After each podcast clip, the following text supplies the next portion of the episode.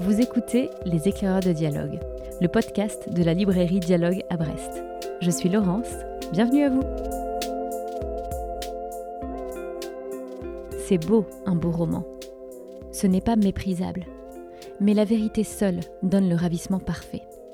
Ces quelques phrases écrites par Jules Renard dans son journal le 3 septembre 1902 montrent déjà l'importance de la question de la vérité du roman. Et pour notre invité du jour, Laurent Binet, qui invente de livre en livre de nouvelles manières de raconter l'histoire, c'est une question cruciale. Comment dire l'histoire sans la romancer? Ou plutôt, comment la romancer en respectant sa véracité? Voici une partie des questions que nous abordons au fil d'un entretien, qui est aussi un parcours dans l'œuvre de Laurent Binet. Et pour la découvrir, nous entendrons aussi les voix de nos libraires Marion et Michael, qui nous parlent de leur lecture jubilatoire des quatre romans de l'auteur. Les éclaireurs de dialogue, c'est parti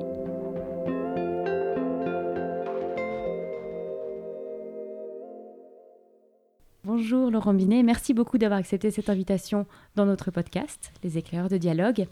Nous avons le plaisir de vous accueillir à la librairie à l'occasion de la parution de votre nouveau roman, Perspective. Et c'est l'occasion de revenir sur votre parcours et sur votre exploration à travers vos quatre romans parus à ce jour de la question de l'histoire et de la fiction. Alors pour commencer, est-ce que vous accepteriez de nous parler de votre chemin vers l'écriture et de la façon dont elle est devenue centrale pour vous? Bonjour, oui, si vous voulez. Euh, je ne sais pas si euh, l'écriture était une vocation, mais je sais que j'ai un esprit mimétique et qu'à partir du moment où j'ai euh, appris à lire, j'ai eu assez vite eu envie d'écrire. Je me souviens d'avoir écrit quelques petits poèmes quand je, devais avoir 8-9 ans peut-être. Et ensuite, euh, enfin entre 8 et 16 ans, euh, pas grand-chose. Mais à 16 ans, j'ai rencontré une, bande de copains qui venaient du jeu de rôle et qui avaient créé une, une revue de jeux de rôle. Et puis, je sais pas, l'un d'eux s'est intéressé au surréalisme. Et donc, ils sont passés de la, revue de jeux de rôle à la revue euh, surréaliste, enfin une sorte de revue littéraire dans laquelle on écrivait des textes, de l'écriture automatique, des poèmes, des, des pamphlets, des choses comme ça. Je me suis joint à eux. Et euh, j'avais commencé des études d'histoire, j'ai, une licence d'histoire, et eux, ils étaient tous en lettres, et donc je les ai, je les ai rejoints en lettres. Et voilà, donc j'imagine que c'est le, outre le fait que mon père était prof d'histoire aussi, c'est euh, des éléments d'explication de ce double cursus en quelque sorte, histoire et, histoire et littérature, qui s'est jamais démenti jusque-là dans mes quatre romans. Alors c'est en 2010 que paraît votre premier roman, HHHH, à travers lequel vous revenez sur un épisode réel de l'histoire, à savoir l'attentat perpétré à Prague en 1942 par deux parachutistes tchécoslovaques contre le chef nazi Reinhard Heydrich. Et dans le même temps, dans ce roman, vous mettez en scène la difficulté de résister à l'invention fictionnelle et de rester au plus proche de la véracité historique. Finalement, c'est un roman qui veut à tout prix ne pas tomber dans le roman. Est-ce que c'est alors ce paradoxe qui a été le moteur de l'écriture? Oui, enfin, c'est-à-dire, euh, bon, j'avais envie de rapporter cet événement de la Deuxième Guerre mondiale qui n'était pas très connu euh, ni en France ni en Europe de l'Ouest, je crois. Euh, mais très vite, je me suis retrouvé confronté avec cette difficulté. Comment est-ce qu'on raconte une histoire vraie? Et c'est devenu vraiment la problématique du livre. Et donc, le deuxième niveau de discours, après le récit de la montée de, Heydrich, euh, l'organisation de l'attentat, le déroulement, les conséquences, etc. etc. Euh, le livre s'est doublé donc, de ce second niveau de réflexion sur les difficultés euh, tout à fait objectives et matérielles à faire le tri entre les différents éléments qu'on a d'un événement historique. Donc ça, ce sont vraiment les difficultés de l'historien, mais les difficultés aussi plus propres au romancier euh, qui consistait à résister à la tentation de, combler les blancs avec de la fiction, ce qui, euh, moi, me semblait, me semble toujours aujourd'hui une solution euh, adoptée par certains romanciers, de certains romans historiques que je trouve trop facile, trop facile et plus que ça, parfois même dangereuse, parce que euh, qui brouille euh, la frontière entre histoire et fiction. Et euh, j'aime bien cette, j'aime bien la thèse de Charlotte Lacoste, qui est une, brillante universitaire qui avait écrit un livre Séduction du bourreau sur la fascination que pouvait avoir la littérature pour les figures de bourreaux, comme Heydrich par exemple, et qui disait qu'il fallait faire attention à ce que la fiction ne devienne pas falsification, c'est-à-dire que bon, il y a, un stade où euh, une histoire bien racontée fictive devient vérité finalement, comme le, fameux discours de Daladier revenant des accords du Munich, descendant de l'avion et disant, euh, se faisant applaudir alors qu'il vient de, signer un acte de reddition euh, vis-à-vis d'Hitler, les accords du Munich, et qui dit Ah les cons. Par exemple, c'est quelque chose que moi j'avais appris comme un fait historique, alors que euh, c'est une invention de Sartre dans un roman qu'il écrit qui s'appelle Le Sursis. Et si nous plongions à présent dans HHHH C'est notre libraire Michael qui nous y invite je vais vous parler de HHHH, qui est le premier roman de Laurent Binet, paru euh, chez Grasset en 2010. Premier roman pour lequel il, a eu le euh, concours du premier roman, justement. Et déjà, à ce moment-là, Laurent Binet s'amuse, en fait. Même si le sujet est grave, il joue avec euh, l'histoire comme il joue avec euh, ses lectrices et ses lecteurs. L'histoire d'abord. Euh, nous sommes à Prague en 1942 et deux parachutistes tchèques sont chargés par euh, Londres, donc par Churchill, d'assassiner Reinhard Heydrich, qui est le chef de la Gestapo, et des services secrets nazis, qui est surtout le planificateur de la solution finale, celui qu'on appelle le bourreau de Prague. C'est ce qu'on va appeler ensuite l'opération anthropoïde l'opération Anthropoïde, donc on va la suivre pas à pas jusqu'à l'assassinat d'Heydrich. Alors pourquoi HHHH déjà? C'était Himmler's Hirn heißt Heydrich. Le cerveau d'Himmler s'appelle Heydrich. À l'époque, tout le monde pensait que Heydrich euh, surpasserait Himmler dans la hiérarchie euh, nazie. Donc on va avoir euh, des faits relatés, authentiques, des personnages authentiques, et en même temps, on va suivre toute la réflexion de Laurent Binet, qui va se poser des questions sur comment on romance l'histoire et comment on romance cette histoire, puisqu'on parle des nazis, on parle de la solution finale. Il y a tout ce jeu euh, de va-et-vient entre le côté suspense, euh, historique, euh, on, va vers l'assassinat, est-ce qu'ils vont réussir, est-ce qu'ils vont pas réussir, et en même temps toute la réflexion de Laurent Binet sur l'écriture, sur l'écriture de la Seconde Guerre mondiale, sur l'écriture face à qu'est-ce qu'on sait, qu'est-ce qu'on ne sait pas, qu'est-ce qu'on utilise, qu'est-ce qu'on n'utilise pas dans les sources. Donc il y a vraiment une prouesse qui est à la fois euh, romanesque et technique, et une réflexion sur, euh, sur euh, l'art d'écrire du roman. Et je trouve ça fascinant.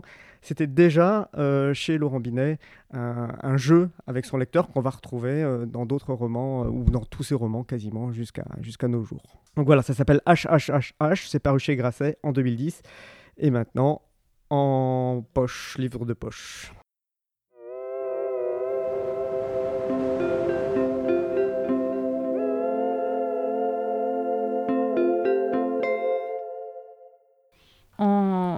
Tenant toujours au plus près du réel et en en faisant l'un des sujets de votre livre, vous élaborez ce que l'on appelle un pacte de lecture. Et ce pacte de lecture, vous y recourez pour chacun de vos romans. Est-ce que euh, vous pouvez nous en dire quelques mots et en quoi est-ce qu'il est essentiel ce pacte? La fiction euh, euh, n'est pas dangereuse à partir du moment où elle s'exhibe comme fiction. Elle devient dangereuse quand elle prétend être la réalité. C'est pour ça que j'ai autant de méfiance envers la religion et les textes religieux, par exemple. Pour moi, tous les textes religieux sont des fictions qui euh, prétendent à une, fausse réalité. Euh, mais donc euh, voilà, c'est-à-dire à partir du moment où les, choses sont claires, à partir du moment où on vous explique que là, on va vous proposer une histoire fantaisiste, et ben pour moi, il n'y a, pas de problème. Et là, tout devient possible. Et c'est pourquoi, même si on pourrait voir une contradiction apparente entre civilisation et HHHH, par exemple, ou civilisation, je refais toute l'histoire du monde depuis euh, Christophe Colomb, puisque j'imagine que, bon, voilà, Christophe Colomb échoue et que les, les Indiens envahissent l'Europe. Non seulement mon histoire ne prétendait pas être réelle, mais mon histoire se savourait d'autant mieux qu'on connaissait la, véritable histoire, ce qui s'était passé dans la réalité, puisque tout était construit en miroir, que euh, le, mon envahisseur inca Atahualpa suivait exactement la méthode de Cortés, de Pizarre, et puisque euh, les voilà, c'est-à-dire en fait l'effet miroir, l'effet d'inversion, de bouleversement historique, euh, était le, lecteur pouvait y être d'autant plus sensible que il avait connaissance de la de la véritable histoire. Bon, en l'occurrence peu de gens ignorent la découverte de l'Amérique par Christophe Colomb. Donc le problème ne se posait pas euh, dans, ces cas-là. Peut-être avez-vous envie d'en savoir plus sur ce roman étonnant qu'est Civilisation? Retrouvons tout de suite Marion qui nous en dit quelques mots. Civilisation, c'est une histoire des possibles. Celle où la fille d'Éric le Rouge amène en fait les Vikings jusqu'en Amérique. Celle où Christophe Colomb échoue dans sa conquête des Amériques. Et enfin, celle où ce sont les Incas et Atahualpa qui débarquent en Europe au XVIe siècle et non l'inverse. Laurent Binet, comme on l'a vu avec ses précédents romans, aime à manipuler la matière historique et il le fait avec talent et finesse dans cette conquête à l'envers. Il invente un passé alternatif où tout semble réel, reprend des personnages ayant vraiment existé et n'hésite pas à jouer avec les codes littéraires pour proposer une histoire tout à fait plausible. Ainsi réécrit-il une saga islandaise, des mémoires, des chroniques officielles ou encore le journal d'un explorateur. Bref, c'est une uchronie absolument passionnante qui se dévore littéralement, car en plus d'être intelligent et érudit, c'est drôle, pétillant, réjouissant, jubilatoire. Bref, un très très bon moment de lecture.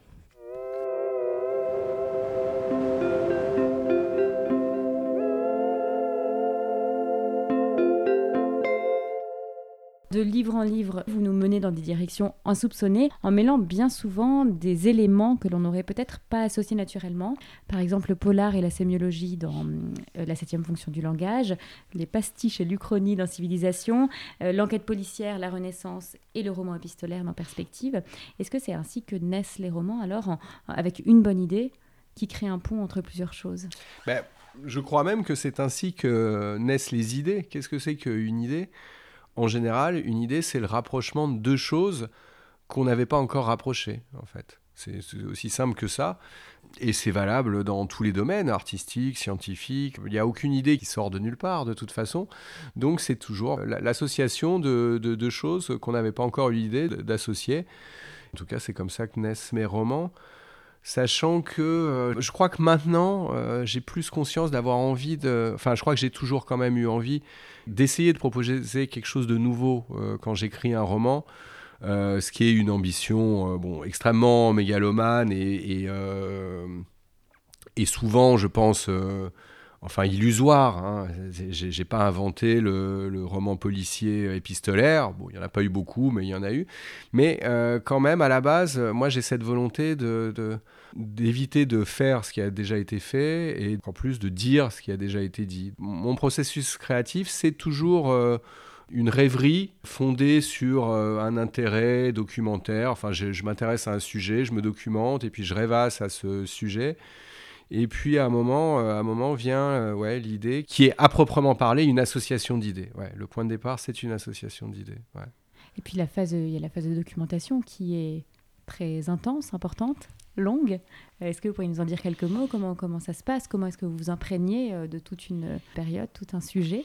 Bah oui, alors c'est vrai que le, je, je, creuse, quoi. c'est l'envie de creuser que je peux assouvir d'autant plus. Bon, c'est l'un des avantages de notre monde moderne hein, qui comporte beaucoup d'inconvénients et beaucoup de, sources d'inquiétude. Mais euh, bon, les, les, euh, les hyperliens d'Internet, les bibliographies auxquelles on peut avoir accès en quelques clics, euh, tout ça, c'est formidable. Je m'intéresse à un sujet, je lis un livre qui en appelle un autre, qui en appelle un autre, et très vite, je me retrouve avec une montagne de de lecture. Euh, bon, par exemple, là en ce moment, je suis très, euh, je m'intéresse à la Grèce antique. Euh, donc je lis, je, je, je, je, ne dis pas je relis d'ailleurs, hein, je lis l'Iliade, je lis l'Énéide, et puis bah, voilà, hier chez, chez vos collègues de Rennes, j'ai acheté l'histoire de la, de la mythologie grecque en bande dessinée. et donc je me, je, me cultive et je m'intéresse et, je ne sais pas du tout si la Grèce antique donnera quelque chose, mais si à un moment j'ai une idée, alors mon intérêt se vectorisera en quelque sorte, se focalisera vraiment sur euh, tel ou tel aspect du, euh, du sujet. Par exemple, pour civilisation, hein, l'intérêt était euh, axé particulièrement sur la conquête de l'Amérique par les Espagnols. Mais en fait, à partir du moment où je m'intéresse à une période, tout m'intéresse et, euh, donc, en général, je ratisse assez large. C'est-à-dire que je pouvais m'intéresser euh, aux pirates à l'époque de Charles Quint, j'ai regardé voilà, la série des Tudors, alors que l'Angleterre avait un rôle très mineur dans Civilisation, mais le, toute l'histoire d'Henri VIII. Euh, donc, voilà, j'aime mon sujet. quoi. et puis il y a votre écriture qui se nourrit aussi de nombreuses influences et références. Vous pratiquez aussi le pastiche, c'est peut-être dans Civilisation que vous allez le plus loin dans l'exercice. Comment est-ce que vous travaillez alors l'écriture? Comment sa couleur se détermine-t-elle? Et est-ce que le travail d'écriture doit pour vous comporter une dimension ludique? Qui est bien sûr contagieuse à la lecture de vos romans. Oui, l'écriture doit comporter une dimension ludique, il me semble. Enfin, en tout cas, l'écriture romanesque. La partie ludique est une composante essentielle du roman moderne. On le sait depuis Don Quichotte. Euh, ça ne veut pas dire forcément hein, qu'ils doivent être joyeux ou comiques, hein, mais euh, qui est une dimension ludique. Il me semble que, à un moment ou à un autre, le romancier joue avec son lecteur, d'une façon ou d'une autre. Et quand Laurent Binet nous parle de jeu avec ses lecteurs et lectrices, nous pensons immédiatement à la septième fonction du langage, roman réjouissant s'il en est, et c'est Michael qui nous en parle.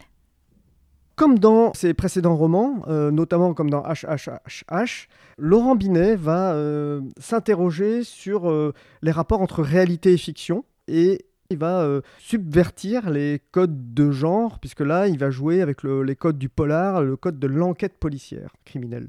En fait, on va avoir une enquête avec pour point de départ euh, la mort de Roland Barthes, grand sémiologue, grand penseur euh, français, qui est renversé par une camionnette de blanchisserie le 25 février 1980, après un, entretien avec François Mitterrand, qui est lui-même en pleine campagne des présidentielles face à, Valéry Giscard d'Estaing.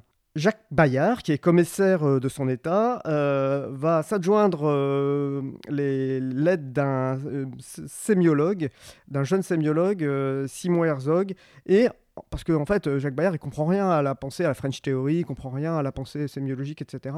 Et euh, donc c'est ce jeune prof, en fait, ce jeune chercheur, qui va, qui va l'aider à, essayer de comprendre ce microcosme. Et en fait, ensemble, ils vont mener une enquête, une enquête qui va euh, passer d'enquête de routine un véritable polar euh, saisissant, puisque on va se retrouver face à des services secrets bulgares, face à différentes factions qui veulent s'emparer d'un document que possédait Roland Barthes un document inédit du linguiste russe Roman Jacobson qui permettait d'activer la septième fonction du langage, une fonction capable de convaincre n'importe qui de faire n'importe quoi dans n'importe quelle situation. Quelque chose d'extraordinaire pour tout homme politique, économique ou autre. Donc ça attise la convoitise aussi des grands intellectuels et des hommes politiques de l'époque. Euh, et petit à petit, on va voir les cadavres s'accumuler. Donc euh, voilà, tout le monde est suspect. Et puis euh, là où encore une fois, Laurent Binet s'amuse avec l'histoire et avec ses lectrices et ses lecteurs, c'est que l'enquête devient vite rocambolesque. Et puis, on va voir notre duo improbable euh, rencontrer euh, les intellectuels du microcosme littéraire et parisien de l'époque et international, puisqu'on va avoir aussi Umberto Eco. Et surtout, il va les mettre dans des situations cocasses, voire les ridiculiser, ce qui, a posteriori, a posé quelques soucis à, Laurent Binet. Donc, on va croiser évidemment Michel Foucault, Bernard-Henri Lévy, Julia Kristeva, Philippe Solers. Puis, on va, on va passer de, de Paris à Bologne de Bologne aux États-Unis, à Naples, Venise. C'est génial parce qu'on on est pris euh, dans cette quête sémiologique, ce qui peut paraître euh, abstrait, mais en fait, euh, voilà, ça donne lieu à, une, intrigue à la fois drôle, avec beaucoup de suspense aussi. Et voilà, donc ça s'appelle La septième fonction du langage et c'est paru chez Grasset en 2015 et maintenant en livre de poche.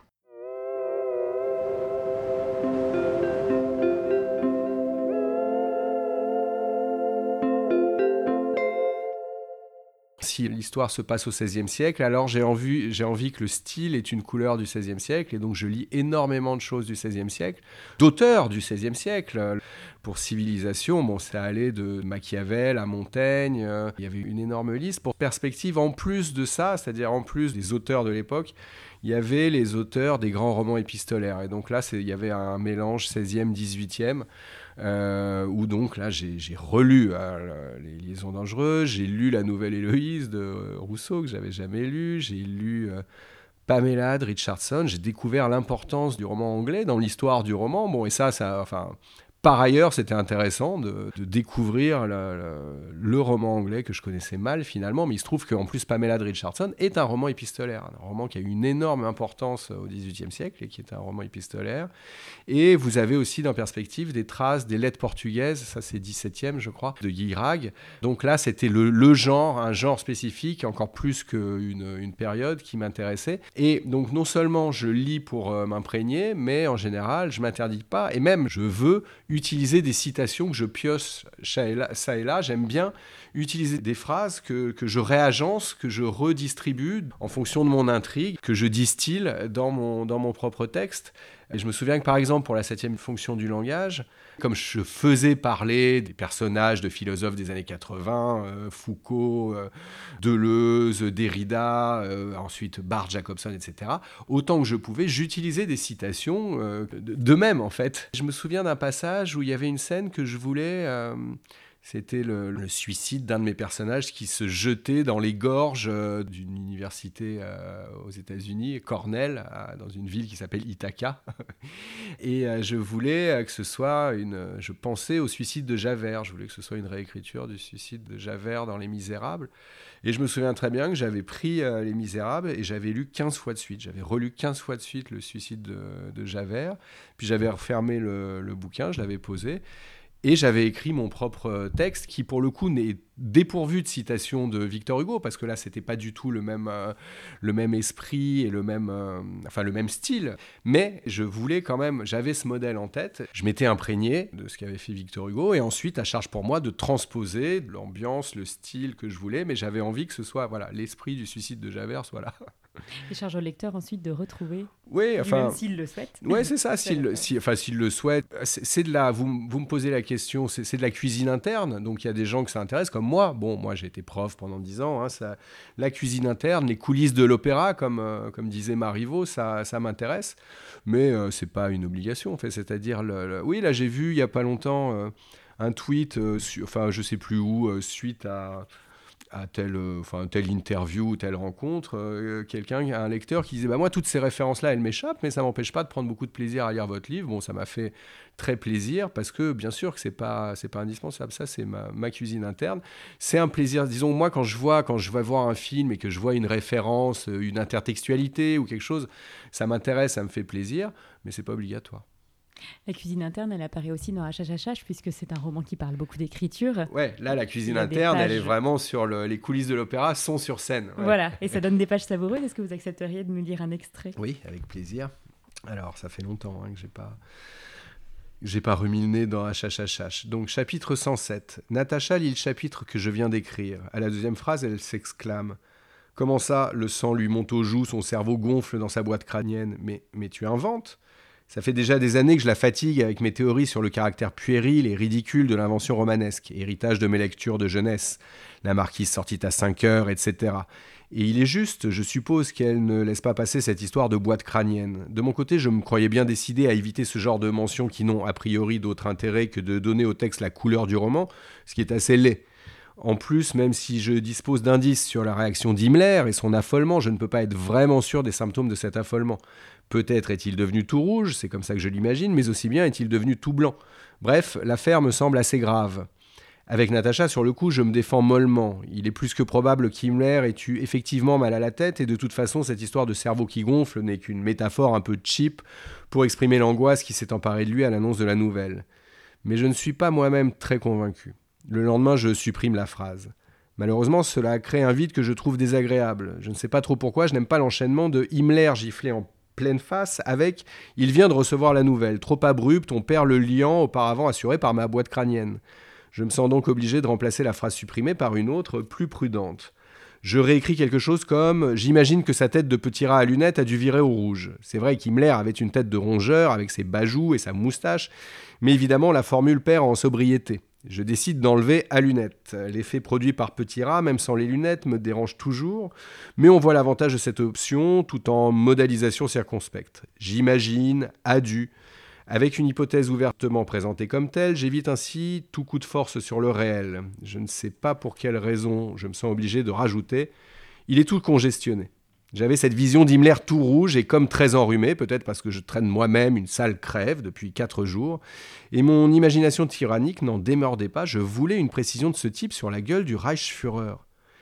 Mais décidément, le résultat ne me plaisait pas. À nouveau, j'ai tout viré. J'ai longuement contemplé l'espace réduit à néant entre la première et la troisième phrase, et lentement, je me suis remis à taper. Le sang lui monte aux joues et il sent son cerveau gonfler dans sa boîte crânienne. Je pense à Oscar Wilde, comme d'habitude, c'est toujours la même histoire. Deux points ouvrez les guillemets. Toute la matinée, j'ai corrigé un texte pour finalement ne supprimer qu'une virgule. L'après-midi, je l'ai rétabli.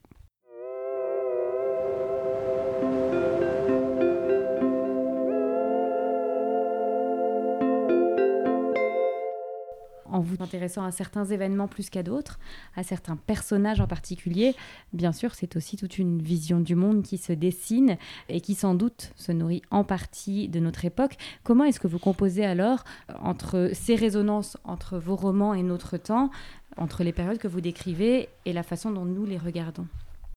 En fait, je ne me pose pas tellement la question. Euh, à un moment, je ne sais pas pourquoi, disons, je m'intéresse à des choses, et à un moment, il y a un sujet qui m'intéresse plus que les autres et je creuse, enfin je creuse sans vraiment, sans aucun, aucune idée préconçue. Et donc là, je commence sans, sans vraiment me poser la question de, du, lien avec notre époque actuelle. Donc c'est vrai que tous mes sujets sont euh, situés dans une histoire plus ou moins euh, lointaine. Hein. Ça peut être les Vikings, euh, enfin de la civilisation commencée vers l'an 1000 à l'époque des Vikings, et puis la septième fonction du langage se déroule dans les années 80, ou à l'époque où moi j'étais déjà né, donc c'est de l'histoire très récente.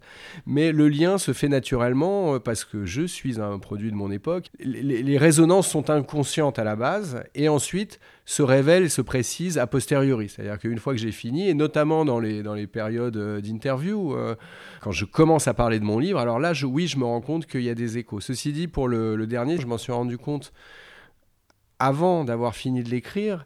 Et pour le coup, ces résonances n'existaient pas au début de la rédaction puisque, euh, dans perspective, la question de la censure des œuvres picturales, et euh, notamment le fait qu'on ait repeint la chapelle Sixtine pour cacher les corps nus que Michel-Ange avait peint sur le, jugement dernier. Ça, bon, j'avais découvert euh, ça avec effarement en travaillant sur mon sujet, à un moment où euh, je ne pouvais pas faire le lien avec la réécriture des œuvres de Agatha Christie, James Bond, Roald Dahl, parce que l'affaire n'était pas encore euh, sortie, enfin, ça n'avait pas encore commencé. Donc, en fait, là, je me suis fait rattraper par un thème d'actualité que j'avais pas du tout anticipé, et pour cause, puisque au moment, au début de ma rédaction, il n'existait pas encore.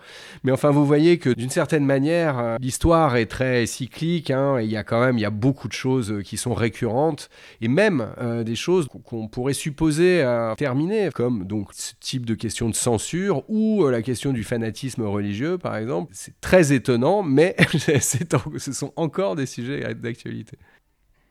Et il est temps de découvrir le nouveau roman de Laurent Binet, Perspective, présenté tout de suite par Marion. Dans son nouveau livre, Laurent Binet s'amuse encore une fois avec les genres et le lecteur. Dès la préface, il nous enjoint, nous, lecteurs, à le suivre dans une enquête passionnante grâce à la découverte d'un lot de lettres inédites qui raconte le meurtre il y a 500 ans d'un peintre florentin. Bien sûr, tout y est presque vrai, comme à chaque fois. On y croise d'illustres personnages comme Catherine de Médicis, Michel-Ange ou encore Vazaille, mais aussi des inconnus, et on les suit alors tous dans leur correspondance pour découvrir le meurtrier. Mêlant les genres, le polar et l'épistolaire, mais aussi les classes sociales, le religieux ou le temporel, on est happé dans cette intrigue originale où tout le monde est suspect, et où personne ne semble être celui qu'il prétend. Des rebondissements, de l'humour, des complots, mais aussi une multitude de points de vue et de perspectives font de ce livre un roman habile et brillant que je vous recommande fortement.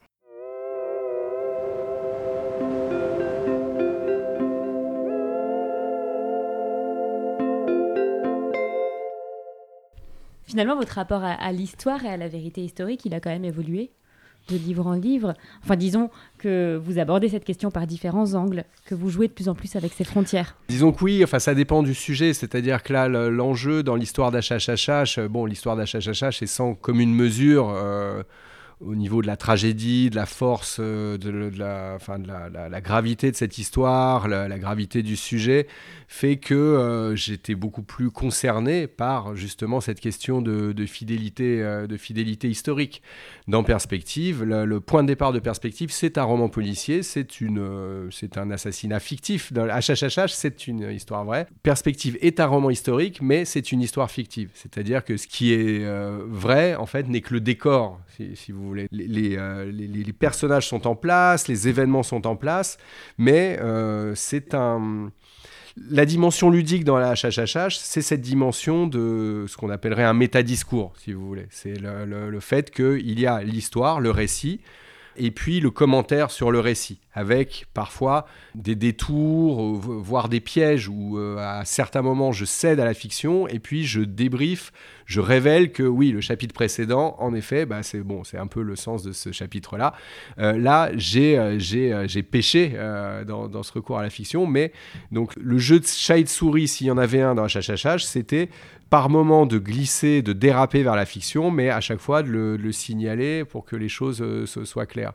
Dans perspective, il s'agit vraiment d'un jeu. Hein, Et dans civilisation, civilisation, c'était le principe constitutif de l'histoire, c'était le bouleversement de l'histoire, le renversement de l'histoire. Donc ça, c'était le fondement de le fondement du livre. Donc forcément, là, en effet, rien n'était à sa place, ou plutôt tout était à l'envers. Donc, euh, donc, je ne sais pas si mon rapport à l'histoire, a... oui, si peut-être, parce que c'est vrai que là, ça fait longtemps que j'avais pas relu euh. Je dis, euh, et d'ailleurs, je me souviens, je me souviens encore du premier chapitre. Il y a quelque chose de laid dans le travestissement. De, Donc peut-être que oui, j'ai évolué, mais ce qui n'a pas évolué, c'est en tout cas, disons, je, je, toujours, euh, je n'ai jamais pensé, j'ai toujours combattu ceux qui pensaient, qui sont nombreux chez les littéraires, à dire, mais de toute façon, l'histoire est une fiction comme les autres.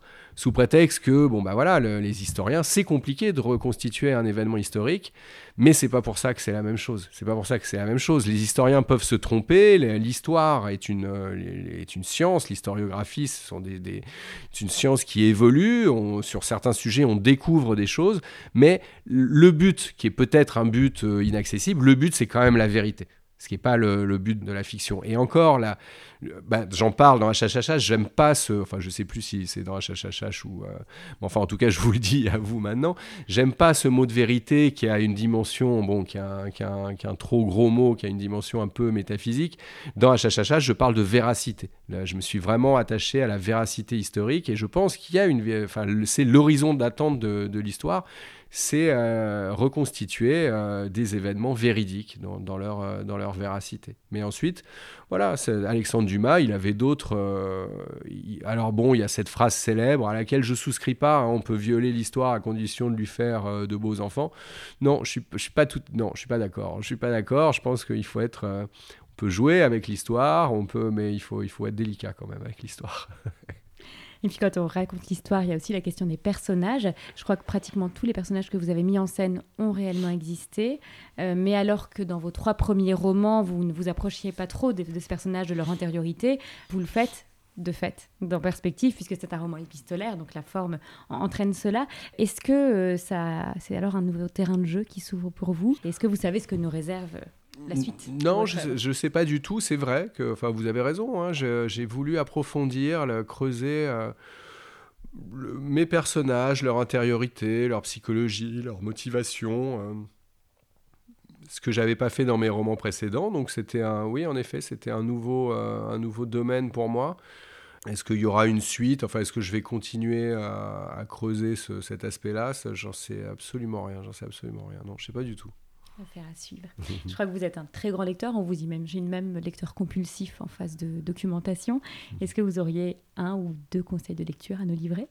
J'ai lu un roman l'année dernière que je trouvais vraiment extraordinaire. C'était euh, un roman d'Ian McEwan qui s'appelle Dans une coque de noix. C'est l'histoire d'Hamlet euh, dans le ventre de sa mère. C'est un, un, tour de force absolument extraordinaire que j'ai dévoré. Euh, et que voilà, je connaissais pas Ian McEwan, je, je, le tiens donc euh, aujourd'hui pour un très très grand écrivain. Et sinon, ça fait plusieurs années que j'ai euh, Bon, il y, a plusieurs années, il y a une dizaine d'années, j'ai découvert par hasard un écrivain uruguayen que, que je trouve fabuleux, qui s'appelle Eduardo Galeano, qui est assez connu pour un essai qu'il a écrit sur le, qui s'appelle Les veines ouvertes de l'Amérique latine, mais que moi j'adore dans une une espèce de prose poétique, de petits chapitres sur l'histoire de l'Amérique latine qui s'appelle euh, Mémoire du feu, ou alors euh, dans un, livre, un, livre qui est, euh, qui est sous forme d'éphéméride. Chaque jour, il y a une petite histoire qui raconte un événement historique qui s'est déroulé ce, jour-là, qui s'appelle Les Enfants des jours. Donc voilà, Eduardo Galeano, dans une coque de noix de Yann McEwan. Euh, je pense à ça. Qu'est-ce que j'ai lu euh, dernièrement? Euh, Bon, plus récemment, j'ai lu le... Oui, enfin le dernier, Eric Vuillard. Bon, j'adore. Bon, enfin, ça, vos lecteurs doivent, doivent le connaître. Et puis là, la semaine dernière, j'ai lu L'inconduite de Emma Becker, que j'ai trouvé absolument formidable. Enfin, très Henri Miller. Donc, c'est voilà, hein, tout ça, c'est des genres très, très différents. Mais euh, bon, je, ouais, bon, voilà, ça suffira, je pense, pour aujourd'hui. bah, merci beaucoup. Merci à vous.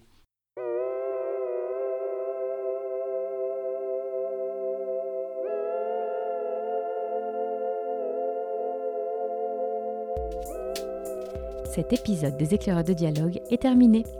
Un immense merci à Laurent Binet, Marion et Michael. J'espère que cette conversation vous a donné des envies de lecture et je vous invite à retrouver toutes les références citées en description de cet épisode. Ces livres sont bien sûr disponibles à la librairie et sur notre site internet librairiedialogue.fr.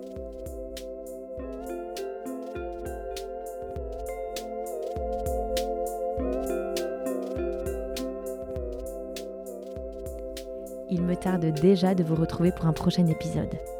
Et d'ici là, si celui-ci vous a plu, surtout, n'hésitez pas à nous le dire et à en parler autour de vous. À très vite pour de nouvelles découvertes.